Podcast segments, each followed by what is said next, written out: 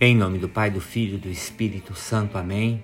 A graça de nosso Senhor Jesus Cristo, o amor do Pai e a comunhão do Espírito Santo estejam convosco.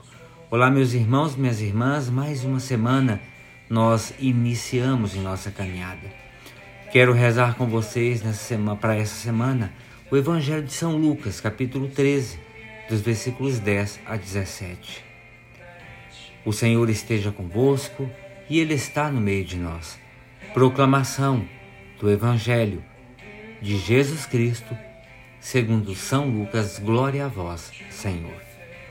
Naquele tempo, Jesus estava ensinando numa sinagoga em dia de sábado. Havia aí uma mulher que fazia 18 anos que estava com um espírito que a tornava doente. Era encurvada e incapaz de se endireitar. Vendo-a, Jesus chamou-a e lhe disse: Mulher, estás livre da tua doença. Jesus pôs as mãos sobre ela e imediatamente a mulher se endireitou e começou a louvar a Deus. O chefe da sinagoga ficou furioso porque Jesus tinha feito uma cura no dia do sábado. E tomando a palavra, começou a dizer à multidão: Existem seis dias para trabalhar. Vinde então nesses dias para serem cura ser curados, não em dia de sábado. O Senhor lhe respondeu: Hipócritas, cada um de vós não solta do curral o boi ou o jumento para dar-lhe de beber, mesmo que seja um dia de sábado.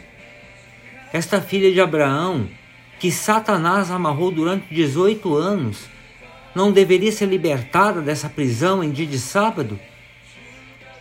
Esta resposta envergonhou todos os inimigos de Jesus, e a multidão inteira se alegrava com as maravilhas que ele fazia. Palavra da salvação, glória a vós, Senhor. Meus irmãos e minhas irmãs, o Evangelho dessa segunda-feira, que abre a nossa semana, nos ajuda a fazer a seguinte reflexão: quanto tempo nós estamos sendo oprimidos, a viver curvados por forças que não nos deixam viver a nossa grandeza, a grandeza da nossa vocação de filhos e filhas, livres, criados por Deus? Quais são as forças que nos encurvam? E nos aprisionam?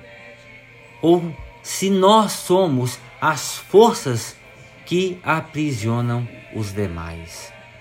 O Evangelho nos narra a história de uma mulher que por 18 anos vivera curvada, em virtude das forças que não queriam que essa senhora percebesse que, como filha de Deus, ela foi criada livre e plenamente amada.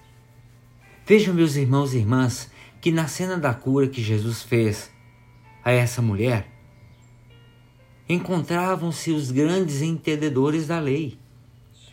Jesus faz o bem a essa filha de Deus num sábado e a sua ação causou reações. A primeira reação, que é óbvia, foi a alegria da mulher oprimida por ter sido libertada. A segunda foi a reação vinda dos fariseus, dos mestres da lei, que estavam ali não para ver a ação de Deus, mas para julgar Jesus e descaracterizar o ato de amor exercido pelo Filho de Deus. Jesus não se intimida nem com o mal que encurvava aquela mulher e nem com o mal que agia nos fariseus e nos doutores da lei. A preocupação de Jesus era uma: fazer a vontade do Pai. E a vontade do Pai era que o ser humano, criado por ele, fosse livre e na sua liberdade se sentisse amado. O ato de Jesus reafirma a essência da vontade de Deus. Vontade de Deus que é um amor capaz de libertar o ser humano de uma lei que escraviza e que encurva. A ação de Jesus mostra um amor de Deus gratuito. A mulher não, não pediu para ser curada, mas Jesus agiu e o seu gesto afirma claramente que a lei tem que estar para a promoção da vida. Meus irmãos e minhas irmãs, nós temos que ter claro em nossa vida que quando dizemos amar a Deus, sermos obedientes a Ele, nós somos obrigados a fazer o bem. E se o deixarmos de fazer, significa que estamos fazendo o contrário do bem. Estamos pregando e fazendo o mal. Vejam que foi bem isso que demonstrou o chefe da sinagoga quando agiu com desprezo. E foi o mal praticado pelos fariseus e doutores da lei que agiam com a intenção de prejudicar Jesus e desmerecer o ato de cura. Por fim, meus queridos irmãos e irmãs, tenhamos claro que o Senhor, o Senhor conhece a cada um de nós de maneira muito profunda. O Senhor sonda os nossos corações. Devemos ser homens e mulheres de profundo discernimento para que saibamos que o Senhor é justo e é Ele o único a nos oferecer o melhor que precisamos. Não o que queremos muitas vezes.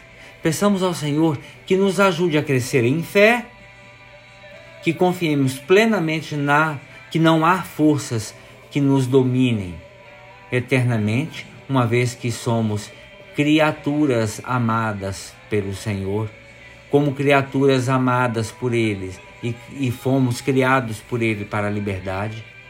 E veja, mesmo que tenhamos em nosso meio muitos fariseus, escribas e doutores da lei que querem nos encurvar, confiemos que o Senhor não deixa nenhum de seus filhos e filhas padecer o mal dos corações perversos, que falam de Deus, mas vivem fantasiados, querendo entregar Jesus ou desmerecer seus milagres, milagres que são realizados em nós. Que o Senhor nos ajude a vivermos como filhos e filhas de Deus, que enviados pelo Senhor nós sejamos instrumentos de libertação para o próximo e não meros doutores da lei, fariseus ou chefes de sinagogas. Ave Maria, cheia de graça, o Senhor é convosco. Bendita sois vós entre as mulheres, e bendito é o fruto do vosso ventre, Jesus. Santa Maria, Mãe de Deus, rogai por nós, pecadores, agora e na hora de nossa morte. Amém. Pela intercessão da bem-aventurada Virgem Maria, do seu boníssimo esposo São José, desça sobre cada um de nós a bênção, a proteção, a paz, a cura e o livramento, que vem de Deus Todo-Poderoso esse Deus que é Pai, Filho, Espírito Santo. Amém. Meus irmãos e minhas irmãs, tenham todos uma excelente semana. Deus vos abençoe.